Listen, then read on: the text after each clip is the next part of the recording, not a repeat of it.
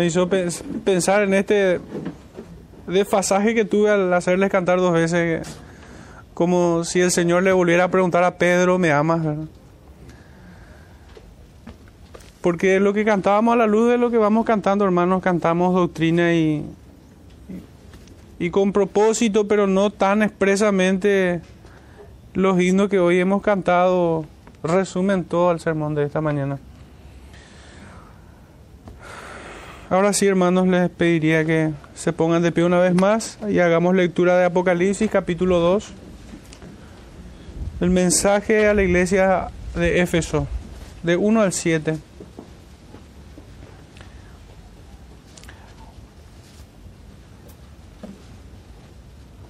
Dice así, Apocalipsis 2, 1 al 7. Escribe al ángel de la iglesia en Éfeso el que tiene las siete estrellas en su diestra, el que anda en medio de los siete candeleros de oro, dice esto. Yo conozco tus obras y tu arduo trabajo y paciencia, y que no puedes soportar a los malos, y has probado a los que se dicen ser apóstoles y no lo son, y lo has hallado mentirosos, y has sufrido, y has tenido paciencia, y has trabajado arduamente por amor de mi nombre, y no has desmayado. Pero tengo contra ti que has dejado tu primer amor.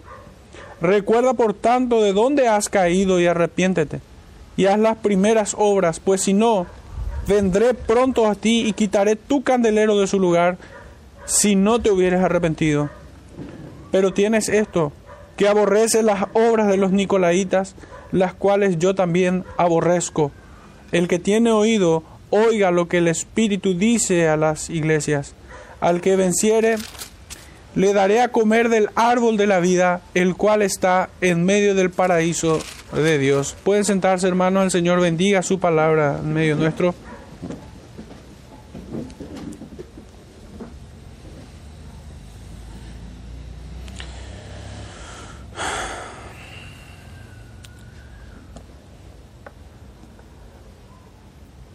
Hermanos, el sermón en esta mañana lleva por título El mensaje es para ti y en su obediencia serás probado.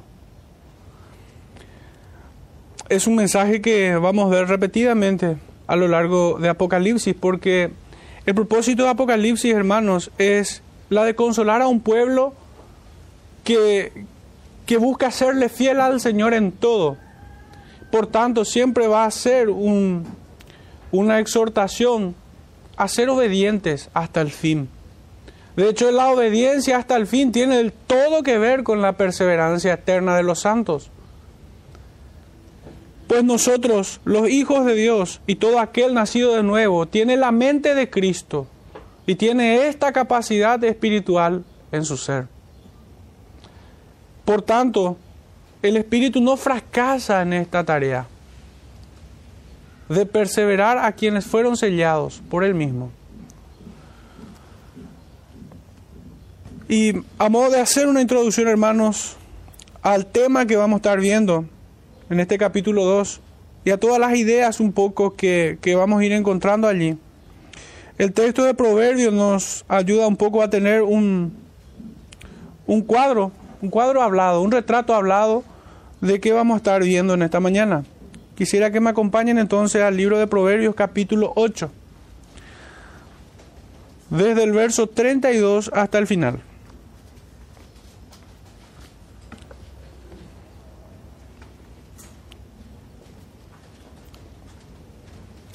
Dice así Proverbios 8:32, ahora pues, hijos, oídme, y bienaventurados los que guardan mis caminos. Atended al consejo y sed sabios, y no lo menospreciéis. Bienaventurado el hombre que escucha, velando a mis puertas cada día, aguardando a los postes de mis puertas. Porque el que me halle hallará la vida y alcanzará el favor de Jehová mas el que peca contra mí defrauda su alma. Todos los que me aborrecen aman la muerte. Tremendas palabras, ciertamente. Y acá incluso podemos nosotros encontrar un patrón. Y es que hay un mandato y una bienaventuranza para quienes la guardan. En el verso 31 encontramos esto. El verso 32, perdón, me corrijo. Y una bienaventuranza. Atended pues, hijos, oíd, oídme. Y bienaventurados los que la guardan. Y en el verso 33 vuelve a hacer este mismo llamado, atended el consejo y sed sabios, y no la menospreciéis. Bienaventurado el hombre que me escucha. Y ciertamente este pasaje del libro de Proverbios introduce maravillosamente el tema. Porque es Jesucristo mismo quien habla a la iglesia y dice, escribe al ángel de la iglesia en Éfeso. Nuestro primer punto titula de esta manera, hermanos, Jesucristo se dirige a su iglesia particular. Y el texto nos decía esto, escribe al ángel de la iglesia en Éfeso. Jesucristo comisiona al apóstol Juan a escribir su mensaje. Y este mensaje va dirigido al ángel. Entiéndase ángel como el pastor de la iglesia. De hecho, esa es la raíz de esa palabra en el original griego. Escribe al pastor de la iglesia local en Éfeso. Entiéndase de esta manera. De esta forma también estos pastores tienen la responsabilidad de entregar el mensaje de su Señor a su rebaño, su iglesia. Hermanos, esta es la faena. Este es el circuito que debe recorrer el mensaje. El Señor entrega su palabra a su siervo, a su apóstol. Esta la pone por escrito para el pastor de su iglesia. Pero esta no debe fracasar en retenerla y en guardarla, porque no hay virtud en esconder los talentos. No hay virtud en esconder la luz o poner, como dice la parábola, de poner la luz debajo del almud. No se puede esconder. De hecho, que los pastores que esconden el mensaje del Señor, y esto, hermanos, puede darse de manera parcial o completa incluso en ocasiones. Hay algunos pastores, mal llamados pastores, que esconden la luz de la palabra, del mensaje del Señor Jesucristo, trayendo huecas filosofías, huecas sutilezas, trayendo pensamiento de hombre, sustituyendo la consejería con la psicología, sustituyendo el consejo de Dios por el razonamiento humano, sustituyendo la ley de Dios por mandatos humanos o por mandamientos humanos. Pero hay otros quienes son más audaces, son más difíciles de detectar, que predican con cierta ortodoxia, ciertas doctrinas que les son de su agrado, pero doctrinas que no les son agradables, las esconden. O pudiera incluso algunos de estos pastores fraudulentos que atenúan el mensaje, que atenúan, quitándole responsabilidad al hombre por su pecado, por su necesidad de reconocer que el justo juicio de Dios sobre sus vidas, por atenuar o disfrazar el mensaje del llamado al arrepentimiento, por confrontar la vida pecaminosa de este mundo. Hermanos, nosotros debemos referirnos en los términos que el Señor mismo habla. Y fijémonos que las palabras del Señor no son precisamente tiernas en este punto, en el versículo en el versículo 6 donde dice, pero tienes esto, y lo detalla como una virtud, y aquí me anticipo un poco a decir esto. Pero tienes esto, que aborreces, dice. Hay un aborrecimiento hacia las cosas que aborrecen, que el Señor aborrece. Entonces, hermanos, nosotros no podemos tener un discurso amañado. Nosotros no podemos diluir el mensaje. Menos aún esconder parcial o totalmente la palabra del Señor, que este, este pecado es antiguo. De hecho, que se cumple una vez más aún en este tópico las escrituras cuando dicen que no hay nada nuevo bajo el sol. Hermanos, ya desde el tiempo de los apóstoles existió un marción. Posterior, posterior a los apóstoles me equivoco en la línea de tiempo. Pero existió un marción que cercenaba la escritura y solamente predicaba aquellos textos donde era agradable escuchar. y excluía totalmente aquellos textos donde eran desagradable escuchar a aquellos que tienen oídos incircuncisos. Pero esto no es, no partió de ese tiempo. De hecho, es una acusación de los profetas en contra de los falsos profetas. Ya en, en tiempos de Jeremías, de Isaías y de todos los profetas menores. Por tanto, este pecado, si bien está implícito, o al menos lo veo implícito en este primer versículo de Apocalipsis 2.1, es un pecado horrible.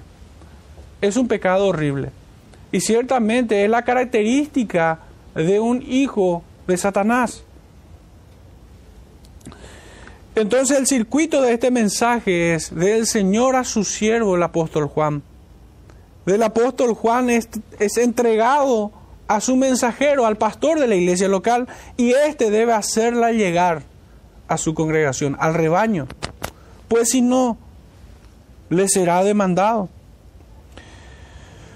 El profeta Jeremías había citado, y este es un capítulo, el 23, que literalmente yo creo que es oportuno en todo tiempo, ¿verdad? Pero como que vivimos este tiempo, pareciera ser que es mucho para este tiempo.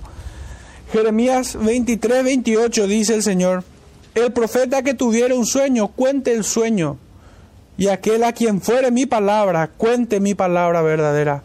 ¿Qué tiene que ver la paja con el trigo? Dice Jehová. En este contraste, hermanos, cuando el profeta que tuviera un sueño, esto es un sarcasmo. El Señor no está aprobando que los, que los profetas prediquen sueños. De hecho, que si miran todo el capítulo y muchos que ya estamos acostumbrados a recordar o a tenerlo bien presente, este capítulo en nuestras vidas, sabrán que aquí este profeta que cuenta un sueño está contando estupideces en el púlpito está hablando tonterías que no edifican, que no convierte al pueblo, que no les hace volver de su mal camino. Pero sin embargo, lo que quiero tomar de este versículo es, y aquel a quien fuere mi palabra, dice, cuente mi palabra verdadera. Y finalmente hace un contraste, una analogía, diciendo, ¿qué tiene que ver la paja que se tira al fuego con el trigo que se guarda en los graneros del Señor. Es una metáfora acerca de, la condenación de aquellos quienes van a, a condenación, los que predican sueños, y aquellos quienes son rejuntados o juntados. De hecho, así empieza el capítulo 23, que el Señor con esta promesa de juntar a todas las ovejas de donde fueron esparcidas, son guardadas en el granero en el granero celestial podíamos seguir la metáfora.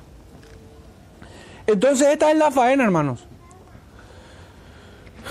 De, un predicador, de un pastor. Debe entregar la palabra de verdad, verdaderamente. Debe entregarla tal cual. Y debe ser el propósito, el propósito principal de todo predicador. El entregar la recta interpretación de cada versículo, de cada palabra que el Señor entregó a su iglesia, pues toda su palabra fue dada a la iglesia. De no hacerlo parcial o completamente, entonces, serán malos obreros que retienen con injusticia la verdad. Esto es negar al pueblo el alimento espiritual. Sería quitarles la luz de Jesucristo que alumbra en lugar oscuro, robándole luz al candelero, quitándole vida espiritual a las congregaciones. Hermanos, esto digo enmarcado en el símbolo, en la imagen que tenemos aquí, porque la imagen es maravillosa. Dice, escribe el ángel, el que tiene las siete estrellas, y es Cristo. Es notable que en esa metáfora la estrella no brilla con luz propia. Es Cristo quien le concede esta luz.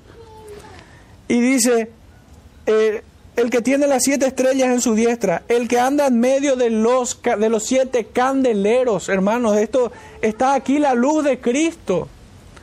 Es lo que la imagen comunica. Por tanto, esconder las palabras del Señor es esconder la luz que el Señor concede a sus iglesias. Es un pecado terrible que trae muerte, oscuridad, tinieblas, confusión.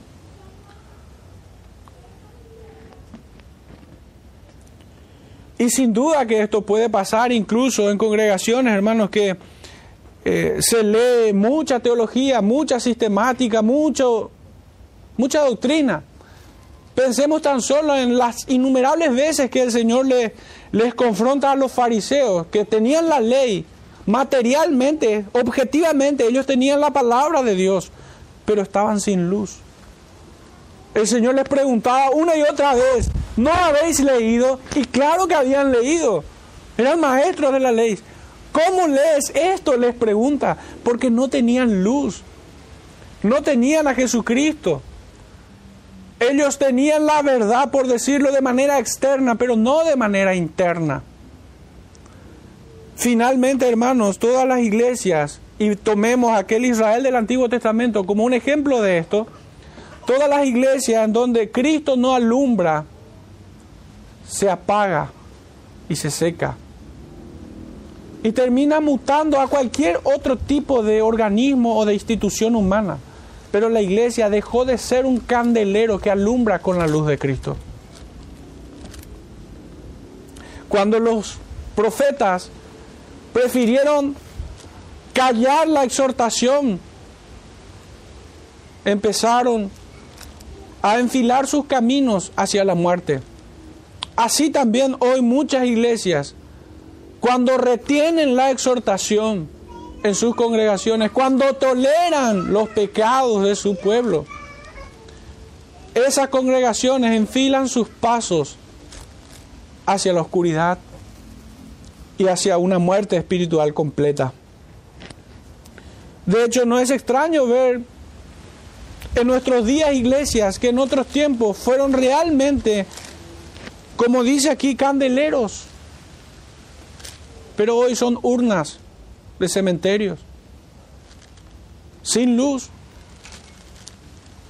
Y aunque mucha gente pudiera asistir a esos lugares, solo maquillan muertos no hay nacidos de nuevo.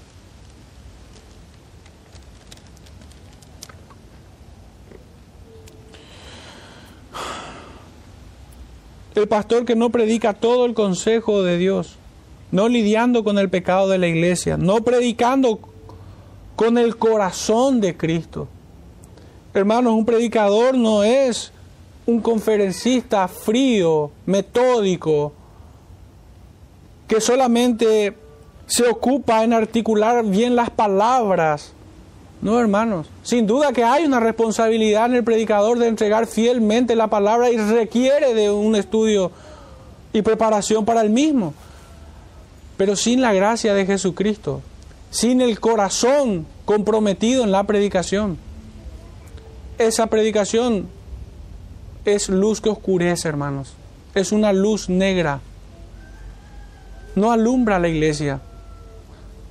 Por eso es mejor que las iglesias tengan predicadores apasionados, que entreguen la palabra oportuna y a tiempo, no la que guste o agrade, sino aquella que es urgente, sino aquella que Cristo habla a la iglesia.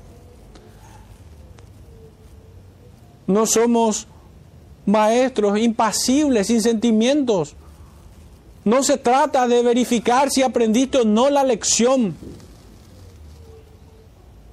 Esto es tocante a cielo o infierno, a vida o muerte. De esto se trata, hermanos. Y los predicadores y pastores que entiendan esta verdadera profundidad acerca de entregar la palabra del Señor van a ser fogosos en la predicación. Van a ser personas que llorarán por sus iglesias, que sufrirán con ellas, que se gozarán con ellas, que consolará a su iglesia cuando ésta está atribulada, pero también corregirá a la iglesia cuando ésta esté en malos pasos.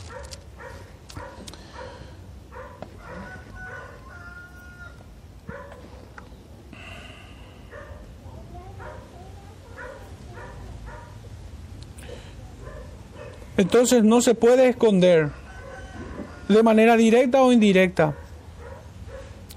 la palabra del Señor, pues tendrá como resultante desagradable el haber quitado la luz de Cristo de su candelero, exponiendo a que exponiendo solamente aquellas cosas que son del agrado de los que pertenecen a la secta de Marción. Esto es terrible pecado, hermanos. Y dice, el apóstol Pablo justamente escribe a Timoteo en su segunda carta, segunda de Timoteo, capítulo 2, verso 15, dice el apóstol, procura con diligencia presentarte a Dios aprobado, como obrero que no tiene de qué avergonzarse, y fíjense en esto último, que usa bien la palabra de verdad. Y esto ya lo hemos dicho, hermanos, pero un predicador puede enseñar acerca de la soberanía de Dios, que Dios es soberano y qué hermosa doctrina, siempre y cuando Él esté sentado en su trono allá a lo lejos, pero que no se atreva a gobernar tu vida. Obviamente estoy diciendo algo que no se atreven a decir muchos. Pero es lindo presentar la dogmática correctamente. Pero esa doctrina debe ser experiencial en tu vida. El pastor debe decirte y el predicador debe decirte que esa doctrina debes vivirla. ¿Es soberano Dios en tu vida o no lo es?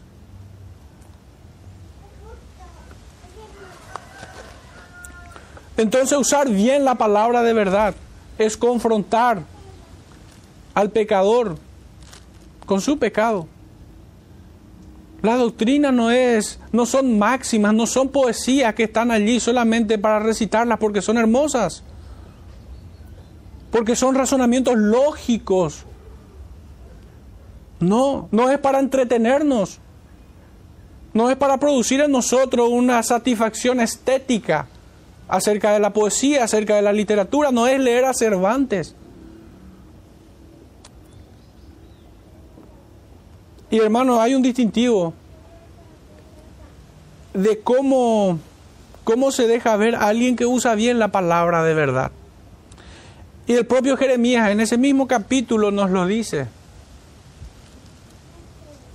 El profeta dice, no es mi palabra como martillo que quebranta la piedra. Y me hizo meditar en esta mañana ese versículo una vez más.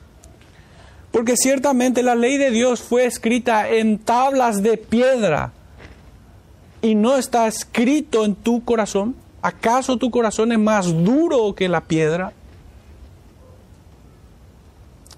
Entonces la, la, la palabra del Señor, todo el consejo que encontramos en ella, no está para producir en nosotros una satisfacción intelectual, sino que debe confrontar Hermanos, nosotros solo sabemos que hay un remanente de pecado en nosotros, pero ¿sabemos en qué parte está? ¿Cómo, no, ¿Cómo podemos estar seguros que la soberanía de Dios es un lugar en nuestro entendimiento donde el remanente de pecado no afecta? ¿Cómo podemos nosotros saber que la doctrina acerca de la providencia no, no pudiera tener conflicto en nosotros?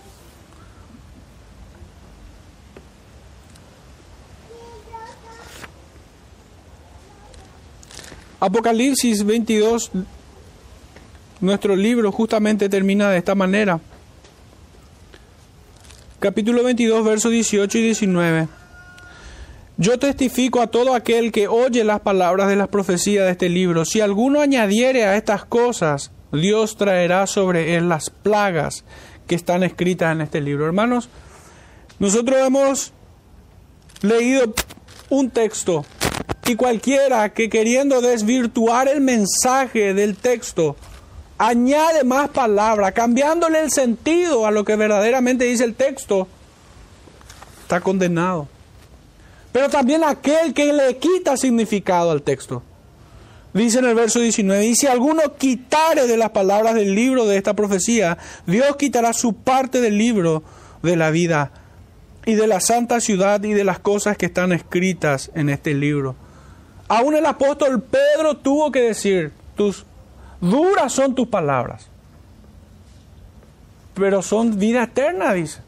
¿cómo el predicador osaría en agregarle un significado distinto al que posee o quitarle el significado que tiene o disminuirla? La palabra del Señor dice que Él está airado todos los días contra el impío. No, pero eso no podemos predicar. Vamos a decir que Dios no está airado, está molesto. Está ofuscado, está frustrado.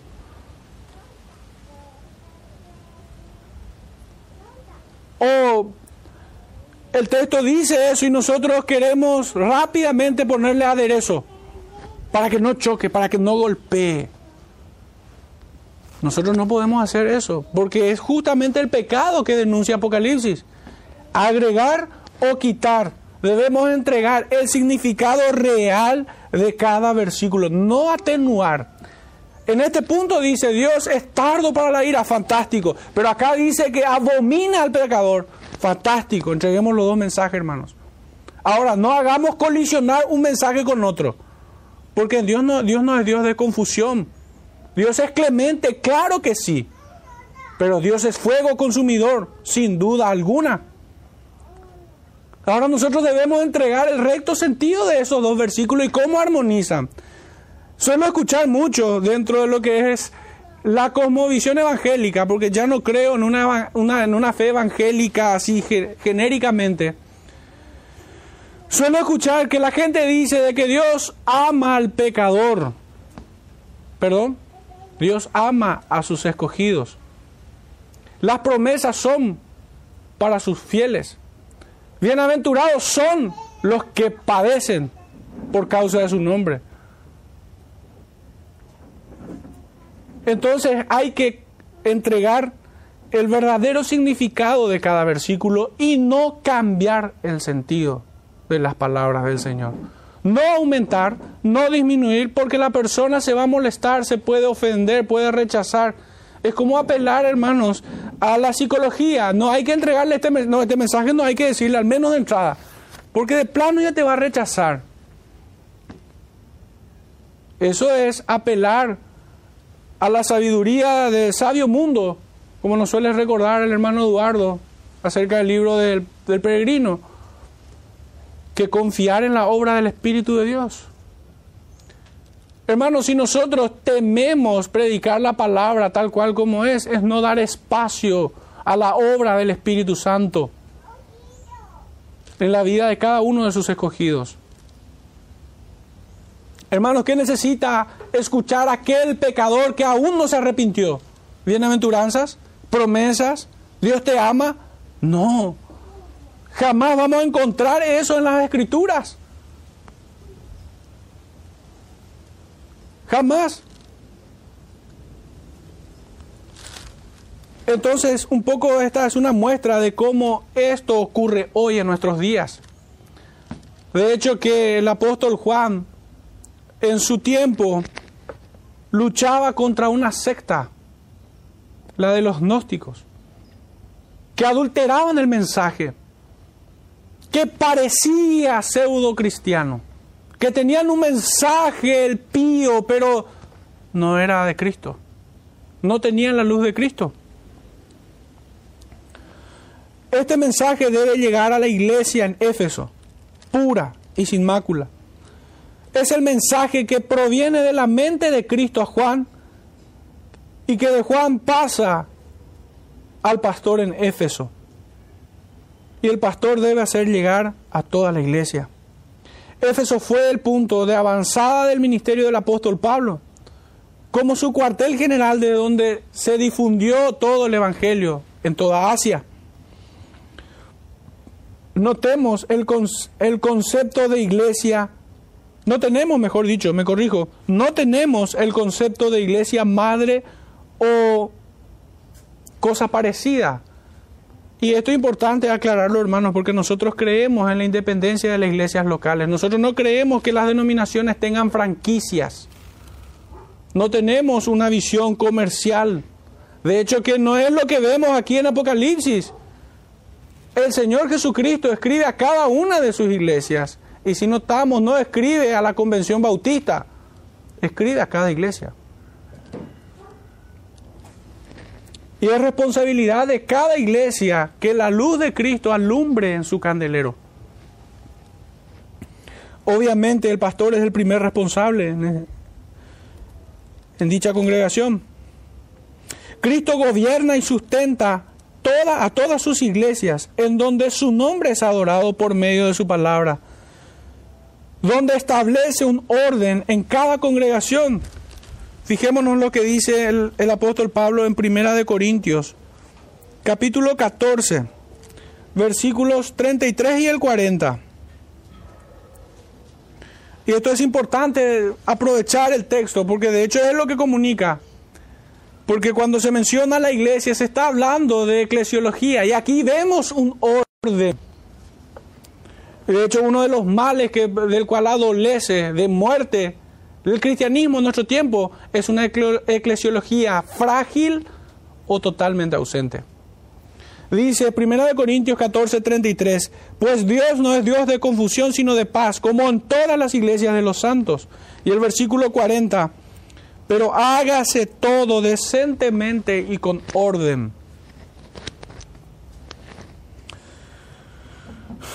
El Señor gobierna su iglesia por medio de su palabra y en ella instituye un orden. De hecho, que el apóstol escribe también para que sepas cómo conducirte, dice, en la iglesia, la casa del Dios viviente. Establece un gobierno local para sus iglesias. Acerca de esto, hermanos, no, obviamente no vamos a desarrollar toda esta doctrina con todas sus aristas, porque de hecho no es lo que el texto comunica, pero ciertamente debo hacer notar algo. Hebreos 13:7 dice, acordaos de vuestros pastores que os hablaron la palabra de Dios. Considerad cuál haya sido el resultado de su conducta e imitad su fe. Este versículo lo traje para, para desmitificar o espantar esa falsa concepción de una sujeción ciega a los pastores.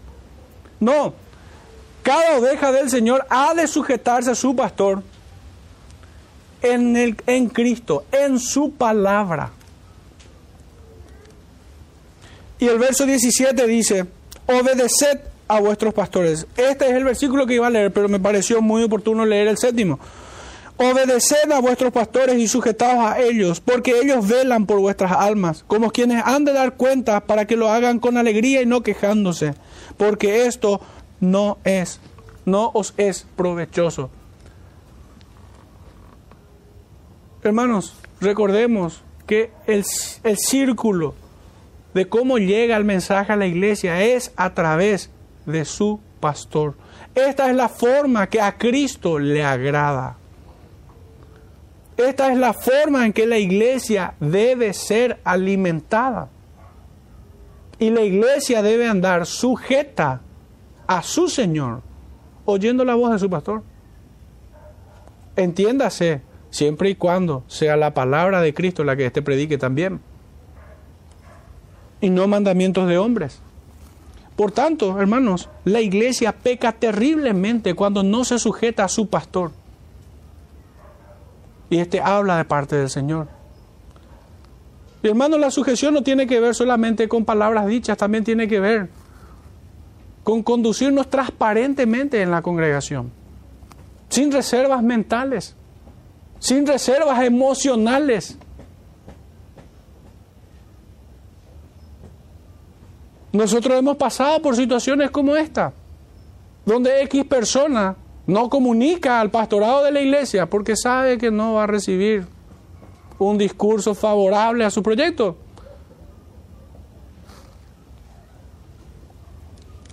O sencillamente fluctúa en su disciplina, en su fidelidad de asistir regularmente a la congregación. Ay, no es mucho problema, que el pastor entonces callamos y no decimos, no explicamos las razones, que muchas veces y no pocas veces es a causa de, de nuestra pereza, de nuestra fragilidad, de nuestro pecado. Y lo dejamos ahí flotando como un misterio. Nadie sabe por qué yo falté. Eso también es no sujetarse al pastor. Si está pasando, ocurriendo algo con tu vida y lo tienes oculto, cuando claramente el Señor te manda en su palabra buscar consejo y no lo haces, estás pecando en contra del Señor, no sujetándote a tu pastor. Y todos quienes me conocen, hermanos, saben que me resulta un tanto incómodo a veces hablar de esto, siendo el pastor de ustedes. De hecho, no me gusta ponerme de un lado distinto al de ustedes. Siempre quiero estar del lado de ustedes. Pero en este punto estoy obligado a hacerlo de esta manera. Este es el orden que al Señor le agrada. Este es el orden que vemos en Éfeso. Cómo el Señor gobierna y guía a su pueblo. Esto es claro. Y quienes se opongan a este modelo, porque hay gente que no quiere sujetarse a las autoridades. E incluso hay gente que se va a sujetar a impíos, pero no al pastor. Es como si la autoridad espiritual sea inferior o nada en comparación a cualquier autoridad secular o civil que tengamos. A veces el creyente pudiera tener más miedo del policía de tránsito que de su pastor.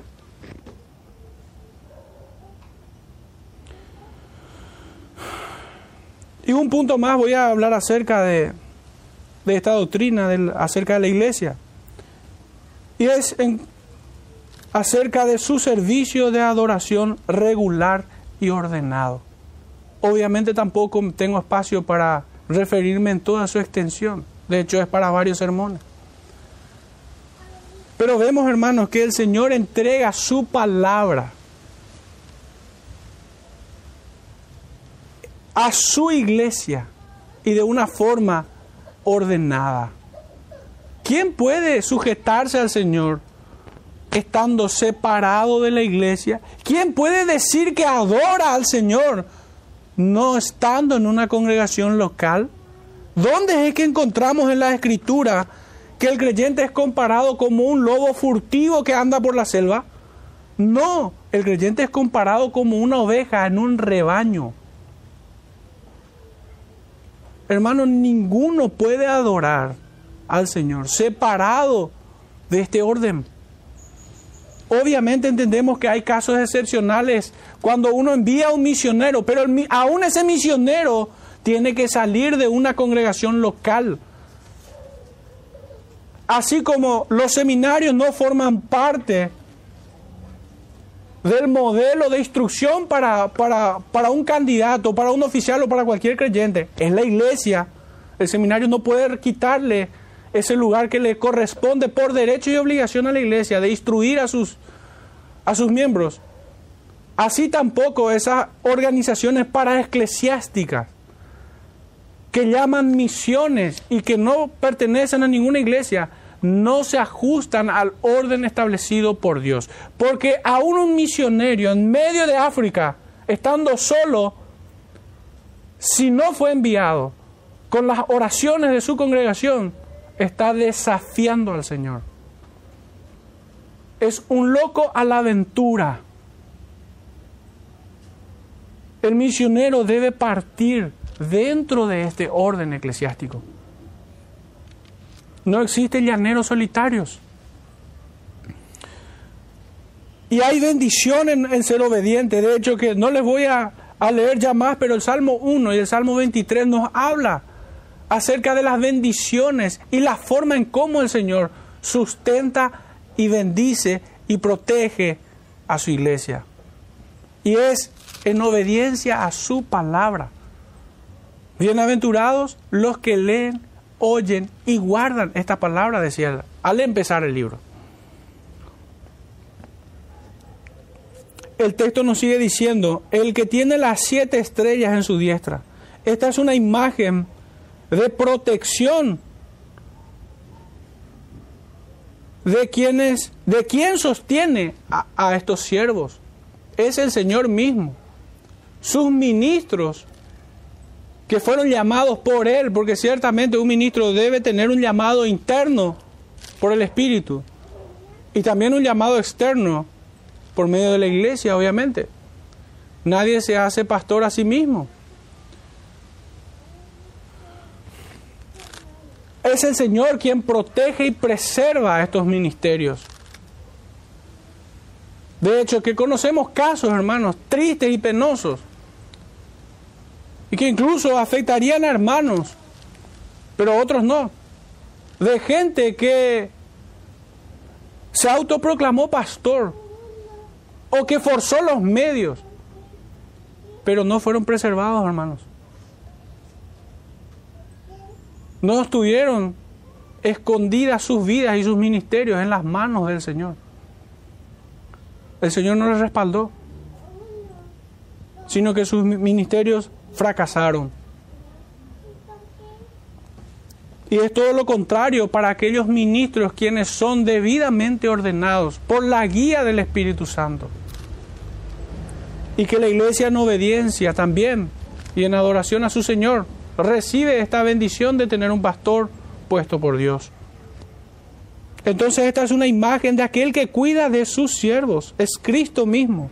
También es una verdad que aplica a todo su pueblo. Pues dice en el Evangelio de Juan, capítulo 10, verso 29, mi Padre que me las dio es mayor que todo y nadie las puede arrebatar de la mano de mi Padre. Hermano, ¿qué debe hacer alguien que pecó y que es evidente porque el Señor dejó que esto sea evidente. Que no debió ser un pastor y debe arrepentirse. Ese es el llamado que hago. Debe arrepentirse. No creo que sea el pecado imperdonable. Pero debe arrepentirse de esto. Porque como suelo decir, el mayor mal que ocasionan es el privar a la congregación de un pastor puesto por Dios. Ese es el mayor mal que acarrean sobre sus, sobre sus hermanos. El que anda en medio de los siete candeleros de oro, dice el texto. Cristo anda en medio de sus congregaciones. Cristo llena de esperanza y de gozo el corazón de sus amados, de su esposa, la iglesia. Su luz y calor la guían y satura su vida espiritual. Su presencia en medio de ella las alienta. Esta es la mayor bendición del pueblo de Dios, la presencia de su Salvador. Él la prometió y Él la cumple. El profeta Isaías, capítulo 40, nos dice, versículo 10, He aquí que Jehová el Señor vendrá con poder y su brazo señoreará. He aquí que su recompensa viene con él y su paga delante de su rostro. El Evangelio de Mateo, capítulo 18, también nos dice, versículos 20, solamente uno, porque donde están dos o tres congregados en mi nombre, allí estoy yo en medio de ellos. Y fijémonos una vez más, que dice congregados así como Hebreo manda congregarse. Aunque todo el mundo hoy, hermanos, quisiera cambiarle el significado a esa palabra y pretender espuriamente que la palabra congregarse es lo mismo que conectarse, no es lo mismo. El Señor no promete su presencia en medio de un live. Allí donde estén dos o tres congregados, este es el concepto de iglesia. Iglesia no, no existe iglesia virtual. No existe un pastorado virtual. No existe la presencia de Dios virtual. Es falso. Y aunque medio mundo se moleste, es necesario que se los diga en su cara. Es necesario que todos nosotros le digamos. Porque entiendo yo que acá todos entendemos de la misma manera este asunto.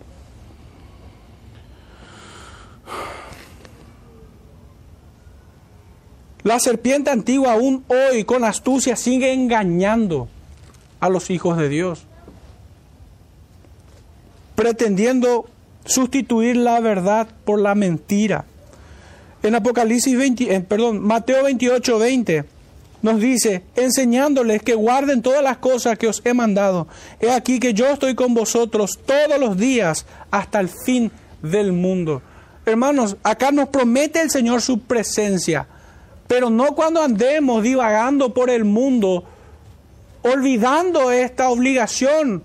Más bien debiera ser este gozo, este privilegio que tenemos de congregarnos en su día santo. La presencia del Señor no es para con los rebeldes o para los que creen tener más sabiduría de Dios, que no necesitan congregarse, que no necesitan sujetarse a sus leyes, que no necesitan estar bajo el orden establecido por Él en su palabra. Esta bendición de su presencia, hermanos, no es para ellos. Es para aquellos quienes se congregan es para aquellos quienes honran su palabra. En esto hay bendición. Nuestro segundo punto, esto canta el versículo 2 que dice, yo conozco tus obras y tu arduo trabajo y paciencia, y que no puedes soportar a los malos. Y has probado a los que se dicen ser apóstoles y no lo son, y los has hallado mentirosos. Esto también es, realmente es una verdad que incomoda nuestro tiempo donde al parecer todo, para estar en paz, debemos tener un discurso único en todas las esferas de la vida. Pareciera ser que en todo tenemos que estar de acuerdo y alinearnos a la bajada de línea que nos llega de, de cualquier lugar. Pero sin embargo, acá el texto dice que el Señor reconoce esto como algo bueno, que no soportas, dice que no soportas a los malos. Y esto un poco en contraste al versículo 6, porque en este versículo, en este versículo 2 dice que el Señor reconoce como algo bueno que no soportas a los malos, se enfoca en las personas. Pero vamos a aclarar este punto. Pero en el versículo 6 dice que aborreces las obras de los nicolaitas. Ahí se enfoca en sus obras. Pero en este versículo 2 dice que no soportas a los malos. Hermano, ¿y cómo podemos ver esto reflejado en el Señor? Porque es necesario poner bien en claro este asunto. Hermanos, mi cabeza retumba Mateo 23 cuando leo esto que dice aquí, porque es el mismo Espíritu de Cristo que mora en cada creyente. A quienes no soportaba al Señor fariseos y escribas hipócritas, dice. Sepulcros blanqueados, generación de víboras. ¿A quiénes? A los maestros, a los pastores, a los predicadores, a los obreros fraudulentos, aquellos quienes, según mi, mi forma de etiquetarlos, agricultores de Satanás que siembran muerte en sus congregaciones. A estos el Señor dice, pero te reconozco esto, que no soportas a los malos. Y fijémonos qué dice el texto, para darnos cuenta de que no estoy trayendo algo, algo extraño al texto. Dice, y que no puedes soportar a los malos, que has probado a los que se dicen ser apóstoles. No es al pueblo común, a, ese rebaño torpe, mudo, que a veces se, se confunde en medio de tanto engaño y error que el Señor finalmente los va a traer, los va a juntar, no los va a dejar en condenación. Pero hermanos, ¿quiénes son estos a quienes Cristo no soporta y a quien todo creyente tampoco debe soportar? Los obreros fraudulentos, aquellos que se dicen ser apóstoles y no lo son, y algo muy incómodo. Y esto, esto es, a veces nos pasa factura y sin duda lo hace y que has mostrado, que has probado que son mentirosos. El creyente puede callar nomás ante la mentira. Ya decía un antiguo que el que calla la verdad aprueba la mentira. No podemos, nosotros no podemos ser eh, gente que no sufre cuando alguien, cuando alguien es, es guiado hacia la muerte, hacia una condenación eterna. Hermanos, nosotros, a nosotros tiene que afectarnos que el pueblo de Dios sea guiado por estos obreros fraudulentos Y hay que llamarlos por su nombre. De hecho, la escritura está lleno de estos ejemplos de que el apóstol Pablo denuncia a los falsos maestros. A esas malas bestias, como él mismo dice. A esos perros mudos, como dice el profeta. Pero, pero te reconozco esto. Yo conozco tu obra y tu arduo trabajo. Y que no puede soportar el Señor. Se deleita en esto. Se agrada en esto. Aunque hoy todo el mundo esté diciendo de que no, no hay que dividir, no, no hay que confrontar. El Señor, vos tenés que evangelizar nomás. ¿Por qué en vez de discutir no te va a presentar el Evangelio? Famosa falacia que todo el mundo trae hoy. Hermanos, el que, el que te quiere callar en ese punto es alguien que ama el error es alguien que ama la muerte, como leíamos en el proverbio y en los salmos. Alguien que quiere detener que un mentiroso sea expuesto es alguien que ama a Satanás. Porque aún el apóstol Pablo no temió el reprender a Pedro. Porque era de condenar, incluso él dice.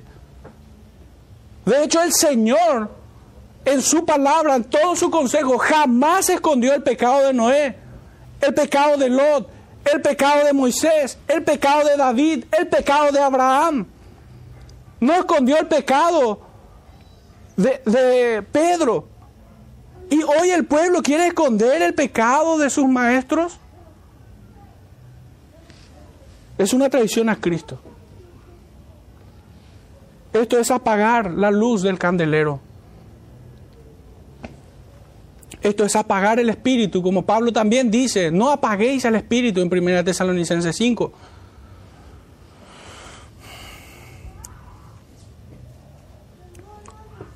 Yo conozco tus obras y tu arduo trabajo y paciencia. Este conocimiento debe llenar de temor reverente y santificante a todo el rebaño. Y en cada oveja en particular, fijémonos que no se trata de los oficiales de la iglesia, Jesucristo acá no le dice que yo conozco la obra de tu pastor. No, Él conoce la obra de toda la iglesia. Porque este también es un error tácito en el pensamiento colectivo de los cristianos. De que son los ministros, son los pastores, son los diáconos los que se deben ocupar de la iglesia. ¿Quién debe evangelizar? Ah, el pastor y sus oficiales. ¿Quién debe limpiar la iglesia? Ah, no, el pastor y sus oficiales. Y el creyente nominal termina haciendo uso de la iglesia como si fuera un bar. Viene a servirse. No, no es lo que dice el texto. El Señor dice, yo conozco tu obra de toda la iglesia a, que, a, la cual escribe. Pero pudiera encontrarte este mensaje en esta mañana examinándote y diciendo, pero yo qué hago por el Señor. Y hermano, arrepiéntete y empieza a servir al Señor en tu congregación. No hay mucho que decir. Es más, ni siquiera necesitas que yo ore contigo. Lo único que se requiere es arrepentimiento en tu corazón y deseo de servir a tu Señor. Hermanos, aún en domingo, cuando hoy nosotros venimos a adorar al Señor, podemos tener el error de que eh, adorar es solamente cantar los himnos. No, es cómo viniste a este lugar. ¿Cómo preparaste tu corazón? ¿Te resultó pesado venir a adorar al Señor? Por ahí empieza, hermano. ¿O lo anhelabas desde temprano? Es un gozo, es un deleite habitar en la comunión de los santos, porque además de que la presencia y el compañerismo de, de, un hermano es una bendición en sí misma, Cristo promete su presencia. ¿Te gozas en esto? Entonces la adoración, hermano, empieza mucho antes de que siquiera llegues a la puerta de este lugar. Cuando oramos, cuando cantamos al Señor, cuando escuchamos su bendita palabra, Y ahí la responsabilidad es solo del pastor y yo estoy acá como un juez, a ver como un jurado, a ver dónde se equivocó. No, no, no. Hermanos, tu corazón también allí peca contra el Señor si no le adoras con temor reverente oyendo su palabra. Ciertamente yo agradezco que los hermanos me corrijan y me muestren aquellas faltas que tengo. Pero cuida tu corazón, hermano, de que tú también serás juzgado en esto. Pudiera parecer una posición muy cómoda el que otro se comprometa predicando y yo tan solo escucho y juzgo. No, cuidado. Que el título de este sermón era, el mensaje es para ti y, su y en su obediencia serás probado.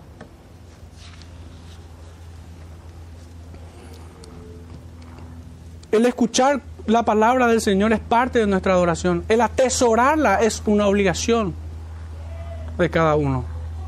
El andar en ella también. Hermano, yo no soy un maestro de seminario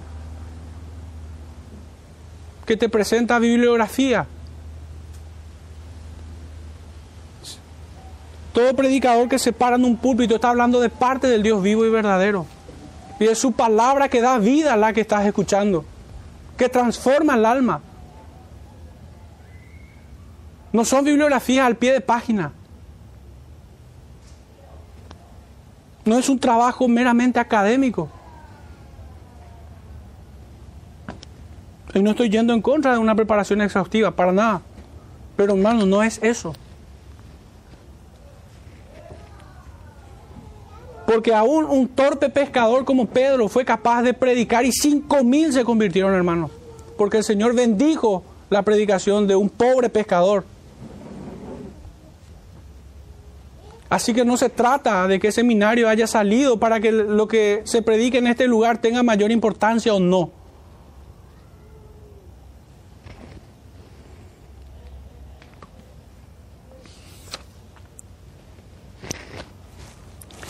El Señor conoce no solamente las acciones o las obras externas de su congregación, porque incluso hasta pudieran parecer muy piadosas nuestra forma de adorar al Señor. Hasta pudiéramos enorgullecernos, y qué, qué, cosa, ¿verdad? Más extraña, ¿verdad? Que alguien piadoso se enorgullezca, es una extrañeza, pero el corazón es engañoso, hermanos. Y nosotros pudiéramos estar orgullosos de nuestra adoración al Señor.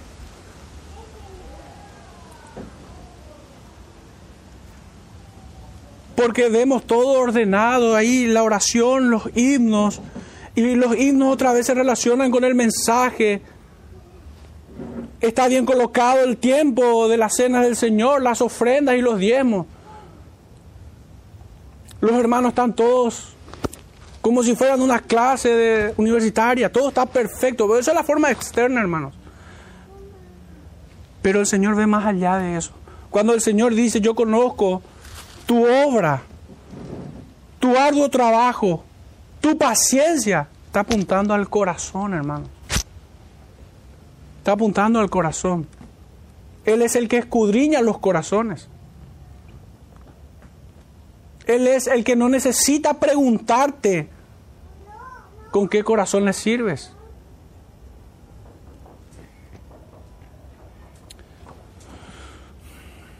El profeta Jeremías en el capítulo 48, verso 10, dice, maldito el que hiciere indolentemente la obra de Jehová. Maldito el que predica indolentemente acá. Maldito el que escucha ahí indolentemente la palabra del Señor. Maldito el que le pesa venir a adorar a su Señor. Y esto no tengo forma de atenuar, hermanos. No tengo ni siquiera palabra sinónimo que pudiera intercambiar para que no suene tan estridente al oído y al corazón.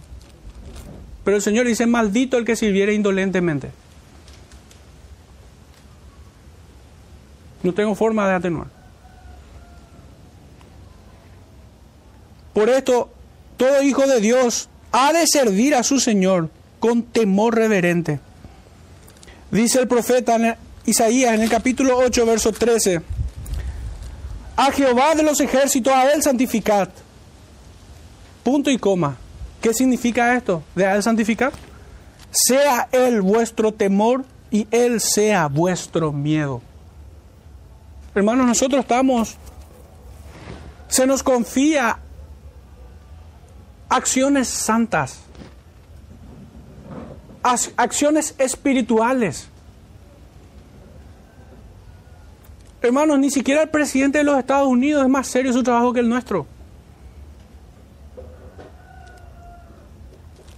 El todo creyente tiene un llamado marcial, tiene un llamado solemne. ¿Y cómo no ha de tener temor reverente? Si uno sirve indolentemente, es contrario a esto que dice justamente el profeta Isaías. Y cuando el Señor elogia a esta iglesia de Éfeso, no está elogiando por cuestiones externas, sino cómo fueron hechas.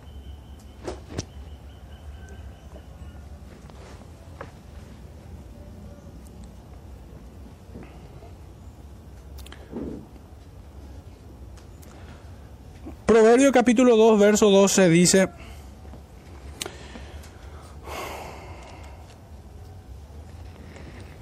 no, aquí tomé nota, nota equivocada. Voy a tomar directamente la cita de Mateo, que es un paralelo. Mateo capítulo 15, por si quieren tomar nota. Mateo 15, verso 8 dice, este pueblo de labios me honra, una cuestión externa, que nosotros pudiéramos decir, wow, qué bien. Este pueblo de labios me honra, pero su corazón está lejos de mí. Es lo que el Señor juzga. Entonces, es muy necesario y muy prudente, hermanos, que nos examinemos en esto que hacemos. En cómo venimos al Señor. Ciertamente para quienes le sirven con limpia conciencia, esto que aquí leemos es un aliento a, su corazón, a seguir sirviéndole al Señor con limpia conciencia. El texto de Hebreos capítulo 6 lo traduce en un sentido mucho más positivo. Hebreos 6:10 dice, porque Dios no es injusto para olvidar vuestra obra y el trabajo de amor que habéis mostrado hacia su nombre habiendo servido a los santos y sirviéndole aún. Acá está toda la síntesis de lo que quise decir en este punto. Porque habla de un servicio a Dios, pero con el corazón comprometido. ¿Y en dónde? Sirviéndole a Él, a los santos. Fijémonos. Hermano, servir a Dios no es una cuestión abstracta que no se traduce en buenas obras. De hecho, que sería contradecir lo que el apóstol Pablo dice en Efesios 2.10, que somos hechuras suyas, creados en Cristo Jesús, para buenas obras, dice. Hay acciones concretas.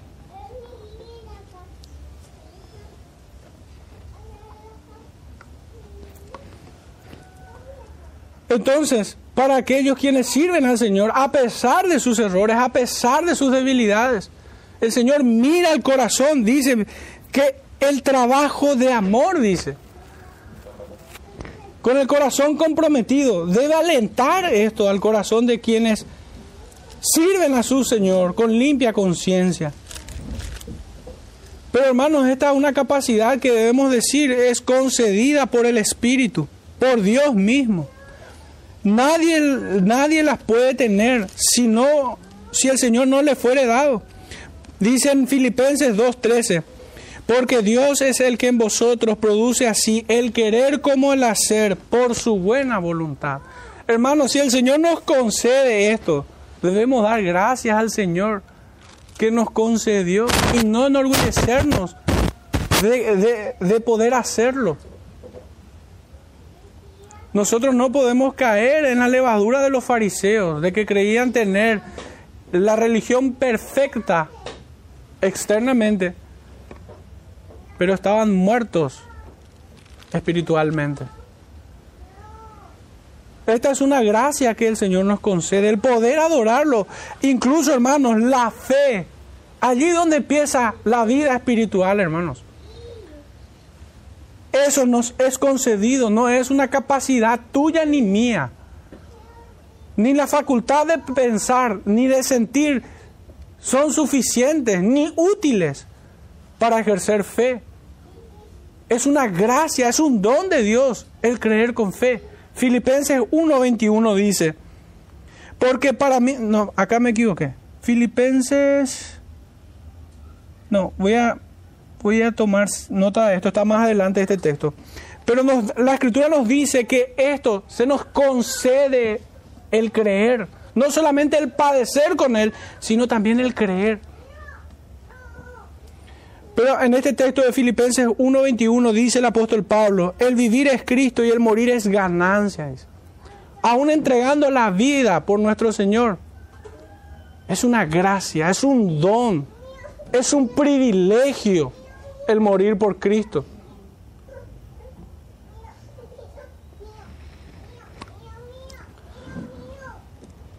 El texto dice finalmente no puede soportar a los malos aunque el evangelicalismo rosa que hoy campea nos denuncie de intolerante, de divisor, de falto de amor y recite todo su libreto victimista, esta es una virtud que el Señor ve en una iglesia. No soportas a los malos. Contrario a cuando el Señor dice, tengo contra ti que toleras. El falso cristianismo lo ha invertido todo. Y es llamativa la, versión hispanoamericana de este texto, porque en esa traducción dice así, no dice, o sea que esta palabra que dice aquí, que no soportas, se traduce en la versión hispanoamericana como, sé que te dan náuseas los malos. Ese tipo de personas, hermanos, son vomitivas. los falsos obreros, los agricultores de Satanás, estos predicadores endiablados que conducen a la muerte a la grey. Y fíjense que no es la forma en cómo el Señor trató con una prostituta, con un mendigo, con un leproso, con los menesterosos. No, no, hermanos, no confundamos. Esto no es un discurso de odio. Es tan abominable la obra que estos hacen que no son más que demonios. Son demonios encarnados.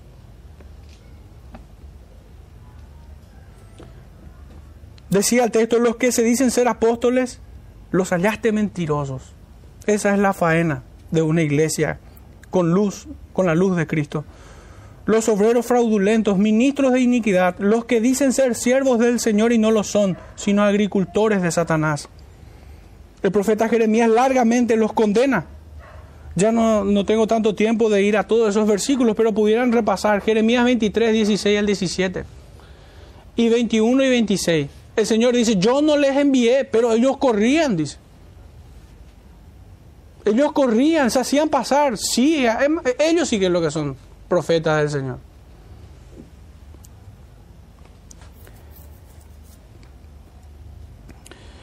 Y en Segunda de Corintios, esta, cita sí voy a tomar. Segunda de Corintios capítulo 11, verso 13 al 15 dice, porque estos son los falsos apóstoles, obreros fraudulentos, que se disfrazan como apóstoles de Cristo. Y no es maravilla, porque el mismo Satanás se disfraza como ángel de luz. Así que no es extraño si también sus ministros se disfrazan como ministros de justicia, cuyo fin serán conforme a sus obras. El versículo 3, hermanos, dice así, y has sufrido, y has tenido paciencia, y has trabajado arduamente por amor de mi nombre, y no has desmayado. Jesucristo espera que tú también seas sufrido, paciente, diligente y perseverante. Eso es lo que espera el Señor de cada hijo suyo. ¿Crees conmigo que este mensaje, que este mensaje sigue siendo para ti y para mí. Porque lo que el Señor espera es que sea sufrido, paciente, diligente y perseverante. Pues si cree conmigo, sigue escuchando.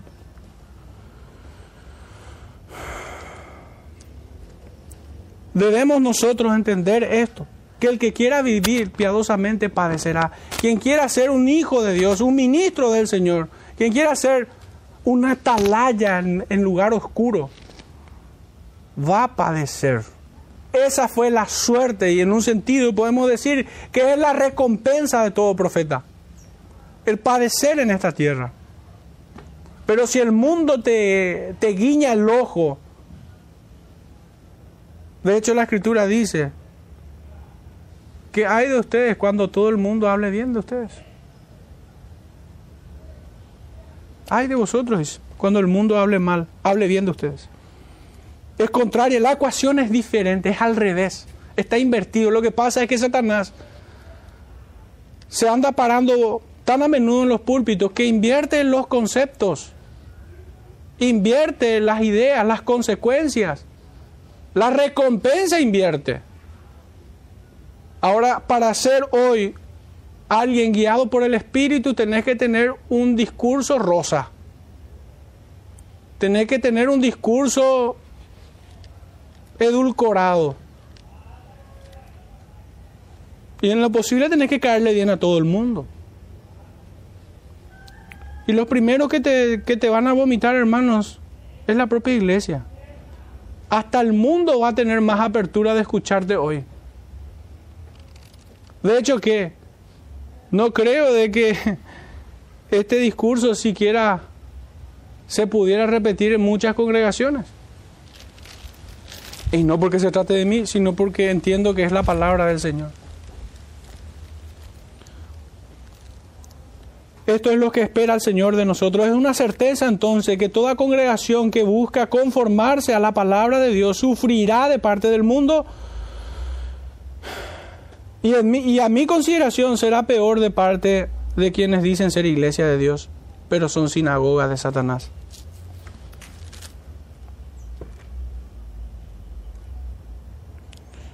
Suelo recordar mucho, hermanos, que sinceramente temo hablar mal de un hermano, pero tengo más miedo de hablar bien de un demonio. Tengo más miedo de eso. Porque con lo primero, ciertamente estaré pecando en contra de mi hermano, pero con lo otro estaré fortaleciendo las manos de los malos y alentando el ministerio de Satanás en esta tierra. Entonces temo hablar mal de un hermano, pero más miedo tengo a hablar de los demonios hablar bien de los demonios. Y dice en este libro de Judas, voy a tomar algunos versículos de allí, dice, porque algunos hombres han entrado encubiertamente, los que desde antes habían sido destinados para esta condenación. ¿Y quiénes son estos?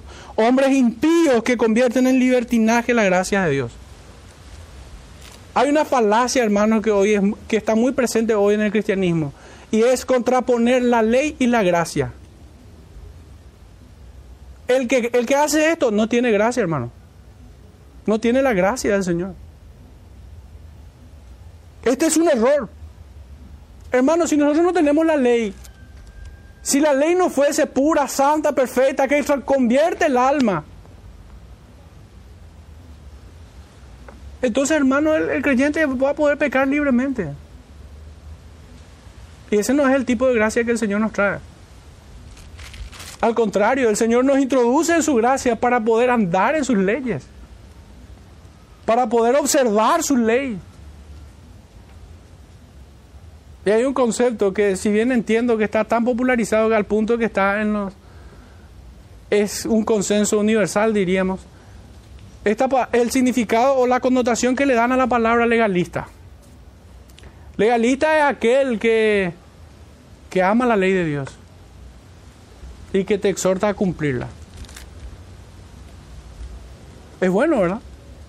Legalista es alguien que ama la ley de Dios, pero ellos lo cambian el significado. Y yo entiendo que le den esa connotación.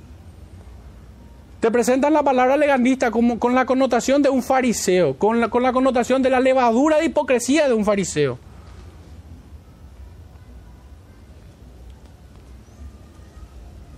Pero esta es la característica de estos hombres obreros fraudulentos. Y ciertamente la pelea muchas veces, o esta batalla, se da incluso dentro de las iglesias.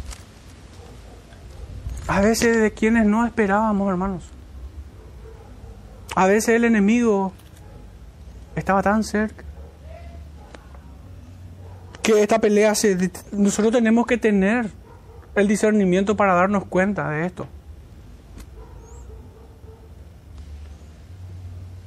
Dice también en, el versículo 7 y 8, como Sodoma y Gomorra y las ciudades vecinas, las cuales de la misma manera que aquellos, habiendo fornicado e ido en pos de vicios contra naturaleza, fueron puestas por ejemplo, sufriendo el castigo del fuego eterno. No obstante, de la misma manera, también estos soñadores mancillan la carne, rechazan la autoridad, rechazan la autoridad y blasfeman de las potestades superiores. Verso 11 dice, hay de ellos porque han seguido el camino de Caín y se lanzaron por lucro en el error de Balaam y perecieron en la contradicción de Coré. Estos son manchas de vuestros ágapes que comiendo impúdicamente con vosotros se apacientan a sí mismos, nubes sin aguas llevadas de acá para allá por los vientos, árboles otoñales sin fruto, dos veces muertos y desarraigados. Hermanos, lean todo este escrito en sus casas. Acá van a encontrar la descripción de estos hombres perversos. Y la iglesia está llamada a pelear, a sufrir en esta trinchera. Hermano, porque si nuestra congregación no es una iglesia sufrida, paciente, diligente y perseverante, entonces, ¿cómo vamos a salir nosotros a pelear al mundo? Si esta no es una iglesia que milita por el Señor, ¿cómo vamos a pretender salir al mundo? Es imposible.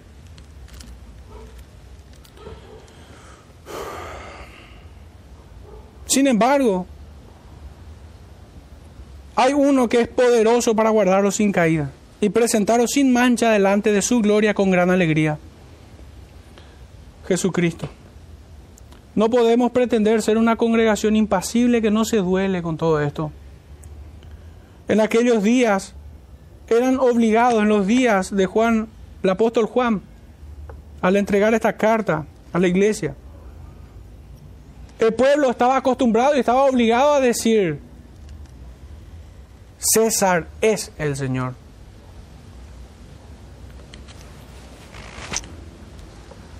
Pero la iglesia gritaba al unísono, Jesús es el Señor.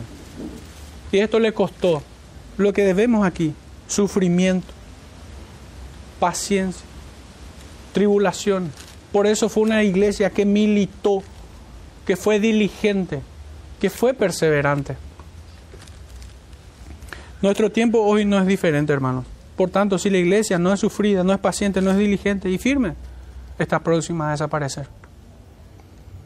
El verso 4 nos dice el, el texto, pero tengo contra ti que has dejado tu primer amor.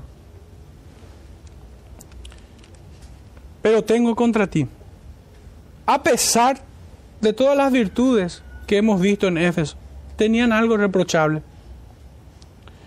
Y dice que has dejado tu primer amor, su primer amor. Es llamativo que sea algo que pudiéramos nosotros identificar como algo genérico, algo muy amplio, porque ¿quién puede definir dejar su primer amor? ¿Qué significa? Puntualmente, ¿qué está reprochando el Señor en la iglesia? Pudiera ser muy amplio. Y esto es tan así que ni los mismos maestros o comentaristas de las escrituras a lo largo de toda su historia se han podido poner de acuerdo en algo concreto. Sin embargo, hay puntos realmente en lo que sí se ponen de acuerdo muchos. Y vamos a abordarlos en cuatro aspectos, hermanos. ¿Qué significa que la iglesia haya dejado su primer amor, porque hasta acá, imagínense, el Señor les, alaba porque conoce sus obras. El Señor les alaba porque no soporta a los malos, por su paciencia, porque es sufrido, paciente. Pero vamos a verlo en cuatro aspectos. ¿Qué es alejarse del primer amor? Uno, descuido del amor por los perdidos.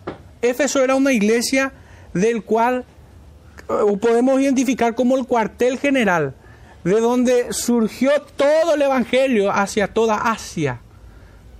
Esta iglesia era una iglesia militante en extender el Evangelio del Señor. Así como el Señor empezó en Mateo 4:17, en 4:12, cuando dice, tierra sentada en tinieblas vio gran luz, así toda Asia vio gran luz, cuando el Evangelio de Dios era divulgado, esparcido, diseminado por toda Asia. Y esta iglesia pudiera estar cayendo en este descuido. Y acá tengo una cita en, en Hechos capítulo 19, versículo 20, dice, así crecía y prevalecía poderosamente la palabra del Señor. Entendamos que fue el apóstol Pablo el que llevaba el Evangelio al, mundo gentil y el que llevó el Evangelio a todas estas iglesias en Asia Menor. En Efesios capítulo 1, verso 15 dice, por esta causa también yo, habiendo oído de vuestra fe en el Señor y de vuestro amor para con todos los santos, dice la escritura. Punto 2, un descuido de extender el Evangelio confinándose a su propia trinchera. Es, digamos que estoy apuntando a otro sector. Cuando la iglesia pierde este amor de extender el Evangelio, ese es un problema, ese es un descuido. Pero en ese descuido cae en otro problema, de sencillamente atrincherarse en su lugar y quedarse allí.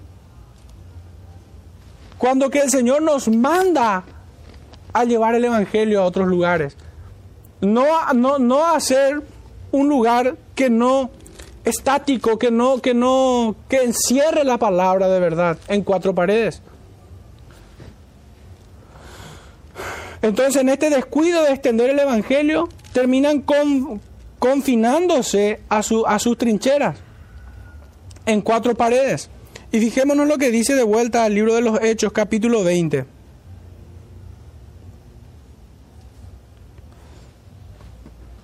versículo 18 al 21. Dice, cuando vinieron a él les dijo, vosotros sabéis cómo me he comportado entre vosotros todo el tiempo, desde el primer día que entré a Asia, sirviendo al Señor con toda humildad y con muchas lágrimas y pruebas que me han venido por las acechanzas de los judíos, y como nada que fuese útil, he rehuido de anunciaros y enseñaros públicamente y por las casas. Este es el ejemplo que el apóstol Pablo les daba, testificando a judíos y a gentiles acerca del arrepentimiento para con Dios y de la fe en nuestro Señor Jesucristo. Un tercer punto, o una tercera forma, porque pueden ser todas estas, o puede ser una sola en realidad. El problema particular, pienso que son todas, es un poco de todo es un descuido del amor fraternal no fingido. Y ciertamente es lo que el apóstol Juan toca en sus epístolas acerca del amor fraternal. Hace poco justamente lo estábamos viendo en primera de, en primera de Juan capítulo 4, versículos 7 al 12. Dice, amados, amémonos unos a otros, porque el amor es de Dios. Todo aquel que ama es nacido de Dios y conoce a Dios. El que no ama no ha conocido a Dios porque Dios es amor. En esto se mostró el amor de Dios para con nosotros, en que Dios envió a su Hijo unigénito al mundo para que vivamos por Él. En esto consiste el amor, no en que nosotros hayamos amado a Dios, sino en que Él nos amó a nosotros y envió a su Hijo en propiciación por nuestros pecados. Amados, si Dios nos ha amado así, debemos también nosotros amarnos unos a otros. Y finalmente, un, cuarto punto, es un descuido de servir, de no servir al Señor con el corazón, reduciendo la vida de iglesia a una ortodoxia fría y mecánica. Esto es un verdadero problema, hermano. De hecho, que este es el pecado más evidente en, en, aquel Israel veterotestamentario. Al punto que el profeta Amós le dice, no, no me voy a complacer de, vuestras asambleas. Ustedes dicen que adoran al Señor, pero más bien llevaban el tabernáculo de Moloch, le dijo. Entonces estos cuatro puntos para mí describe este, esto que es reprochable, el abandonar el primer amor, el perder la pasión, el amor por llevar, el extender el Evangelio a otros lugares. El descuidar el Evangelio y confinarse en su propia trinchera, sintiéndose cómodo, obviamente, la iglesia allí. Tercero, el amor fraternal no fingido. Y finalmente el servir sin pasión al Señor, sin amor, el reducir toda nuestra liturgia a una cosa hueca, como símbolo que retiñe. Nuestro quinto punto, hermanos, es un llamado al arrepentimiento. Dice el verso 5, recuerda por tanto de dónde has caído. Aquí tenemos un mensaje bastante claro que se estructura en cinco puntos, hermano, en cuatro, mejor dicho. Un mandato a recordar de dónde has caído. Segundo, un llamado a arrepentirse. Tercero, hacer las primeras obras. Es que el arrepentimiento involucra todo eso. Y cuarto, una advertencia. Una consecuencia de no hacer esto que el Señor nos mandó. De no recordar de dónde hemos caído, de no arrepentirnos y de no hacernos las primeras obras. La consecuencia es que el Señor, de lo contrario, quitará su candelero, dice. No se trata de la pérdida de salvación, pues en el Evangelio de Juan, capítulo 10, y este texto es necesario que lo lea porque este error es campea en nuestro ambiente. Juan capítulo 10, verso 18 dice, verso 28, perdón. Juan 10, 28 dice, y yo les doy vida eterna. El concepto de vida eterna ya echa por tierra la pérdida de salvación, pero por si faltara más luz. Y yo les doy vida eterna y no perecerán jamás, en un sentido positivo, en un sentido negativo. Ambas ideas, ambas premisas echan por tierra la pérdida de salvación. Pero por si fuera poco, dice una tercera o una conclusión, mejor dicho, de las dos premisas anteriores.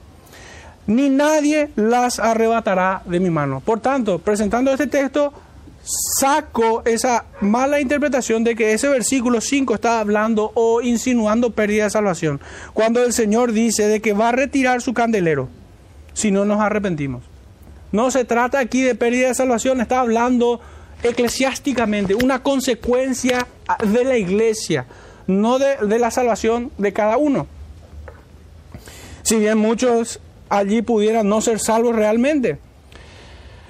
Esto más bien es un juicio temporal, pero terrible. Se trata de la pérdida de la iluminación del Espíritu Santo en los medios de gracia que le sería quitado. El aceite de sus lámparas se secarán. El candelero dejará de alumbrar. Esto trae oscurecimiento espiritual que a muchas congregaciones les acontece sin que ellos se den cuenta por su insensibilidad. Los sentidos están adormecidos, cayendo en un cristianismo formal y nominal, aunque pudiera ser ortodoxo incluso. Pero más bien están próximas a una nueva generación de muertos espirituales, hasta desaparecer incluso. Y hasta sería bueno que una iglesia que esté muerta espiritualmente desaparezca. Porque Romanos 2.24 dice, por causa de vosotros el nombre de Dios es blasfemado entre los gentiles. Aunque las reuniones sigan en muchos lugares, esto no es signo de vida, ni siquiera. Y acá hay una concordancia que quisiera leerles. Mateo, capítulo 21, versículo 43. Dice, por tanto os digo que el reino de Dios será quitado de vosotros y será dado a gente que produzca los frutos de él. Y el, y el capítulo 25, verso 28 dice, quitadle pues el talento y dadlo al que tiene 10 talentos. Hermano, esta es una verdad absoluta. El Señor se retira de esos lugares y quita su luz en esos lugares. De hecho, que una de las mayores desgracias es que existan congregaciones sin pastor o peor aún que tengan pastores falsos. Sus actividades dejaron de ser espirituales para convertirse en actividades de carácter social o más bien lúdica, de entretenimiento. Como ir al shopping o como ir al cine.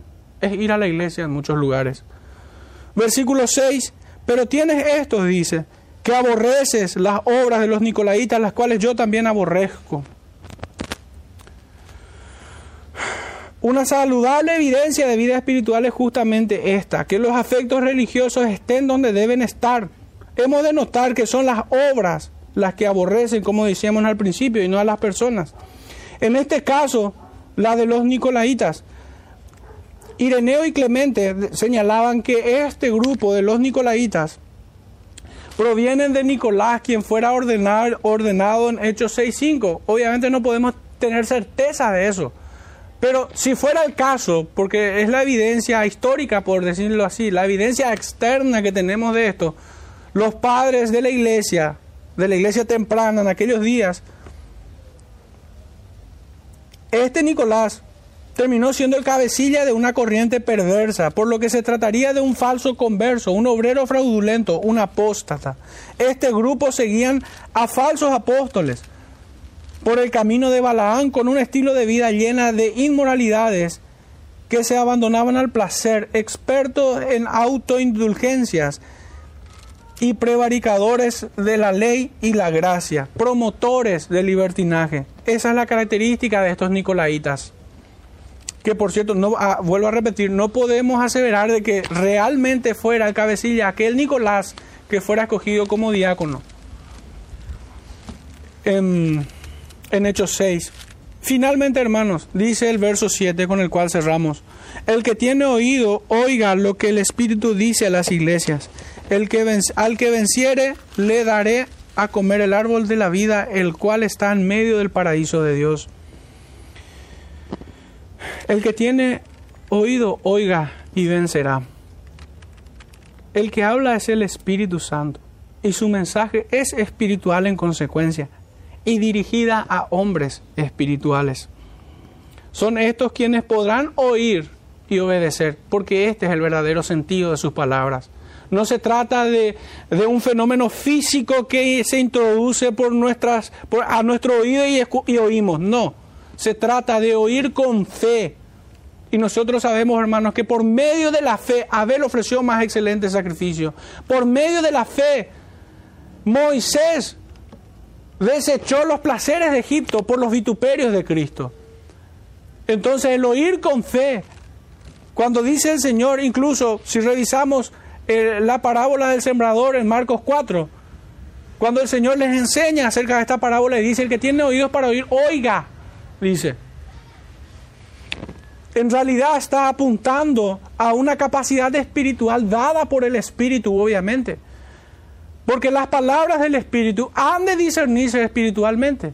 Porque el hombre natural no entiende las cosas que son del Espíritu.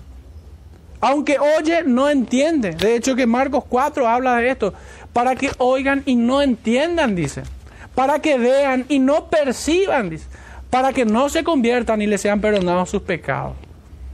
Entonces, cuando el Señor vuelve a usar, esta es, esta es, por decirlo así, un recurso que el Señor utiliza en su discurso. El que tiene oídos para oír, oiga lo que el Espíritu le dice.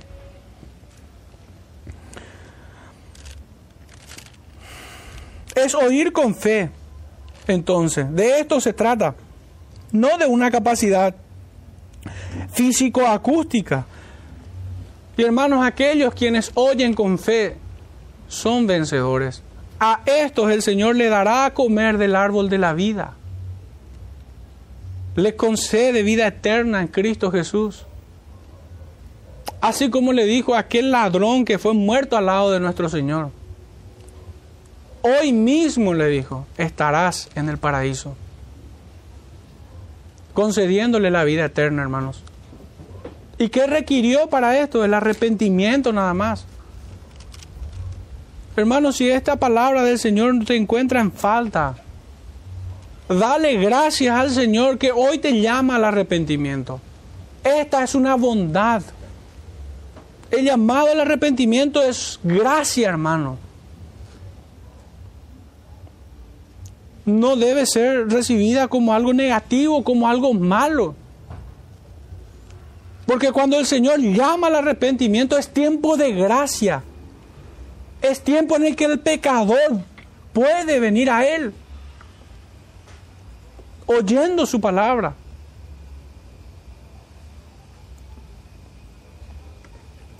Entonces está lejos de ser el llamado al arrepentimiento palabras de juicio. Si bien hay juicio allí, es no obedecerlo. Porque de hecho, creo yo, que el último pecado que el hombre comete antes de despertar en la llama de su condenación es el no obedecer al mandato que el Señor hace. Dios manda que todo hombre se arrepienta. Y si el hombre no se ha arrepentido al momento de su muerte, despertarán la llama de su condenación. Y la justicia de Dios glorificará su nombre. Porque como leíamos en el texto, su justicia va delante de Él.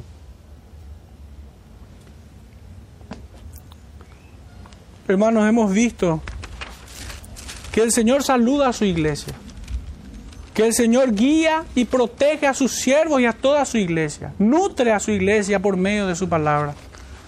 Hemos visto que el Señor no es injusto para olvidar las obras de amor que hacemos en las congregaciones. También hemos visto que el Señor exhorta y reprende a, los suyos, que nos examina en nuestros corazones, al modo que Natán llevó al autoexamen al rey David.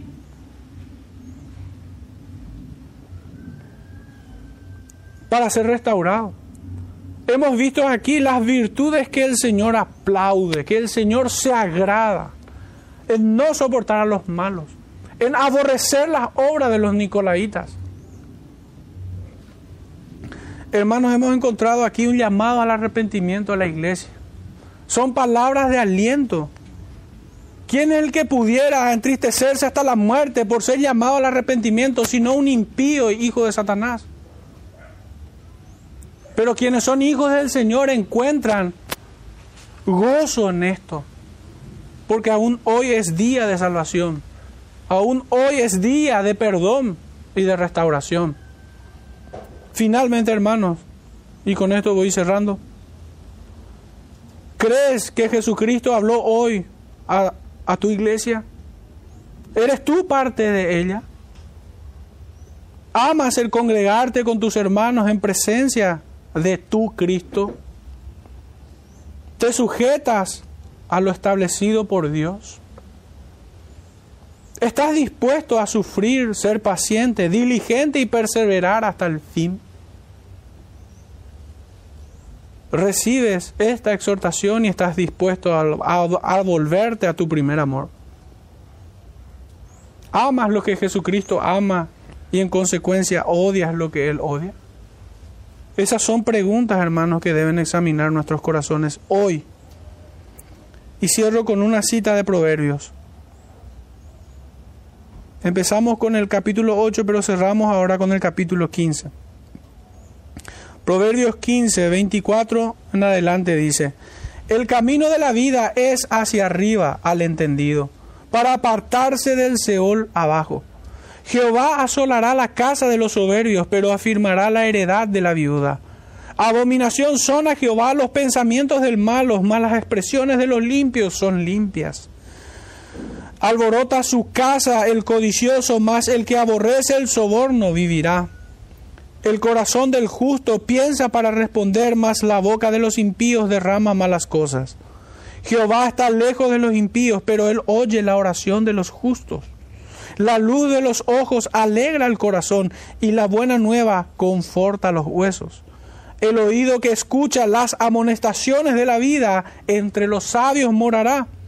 El que tiene en poco la disciplina menosprecia su alma mas el que escucha la corrección tiene entendimiento. Y por último, el temor de Jehová es enseñanza de sabiduría y a la honra precede la humildad. Que el Señor bendiga, hermano, a cada uno de nosotros, nos muestre todos nuestros pecados y nos lleve hacia un arrepentimiento sincero y una completa restauración para servirle al Señor de aquí en adelante. El Señor le bendiga, hermano, oremos. Padre Santo, te damos gracias por tu bendita palabra una vez más, Señor, tal cual como ella expresa. Señor, ayúdanos, guíanos, Señor, a través de ella a encontrar el significado de tus palabras, Señor, y aplícalos en fe a nuestros corazones. No nos abandones, Padre, por un solo momento, porque ese día seguro nos apartaremos de ti. Señor, resiste, Señor, a todos los perversos y malvados que se levantan en contra tuya, pero darnos, Señor, también esa fortaleza para confrontarlos en este tiempo. Permite, Señor, que tu iglesia te adore con limpia conciencia en tu día santo. En el nombre de nuestro Salvador Jesucristo oramos y te damos gracias en todo. Amén.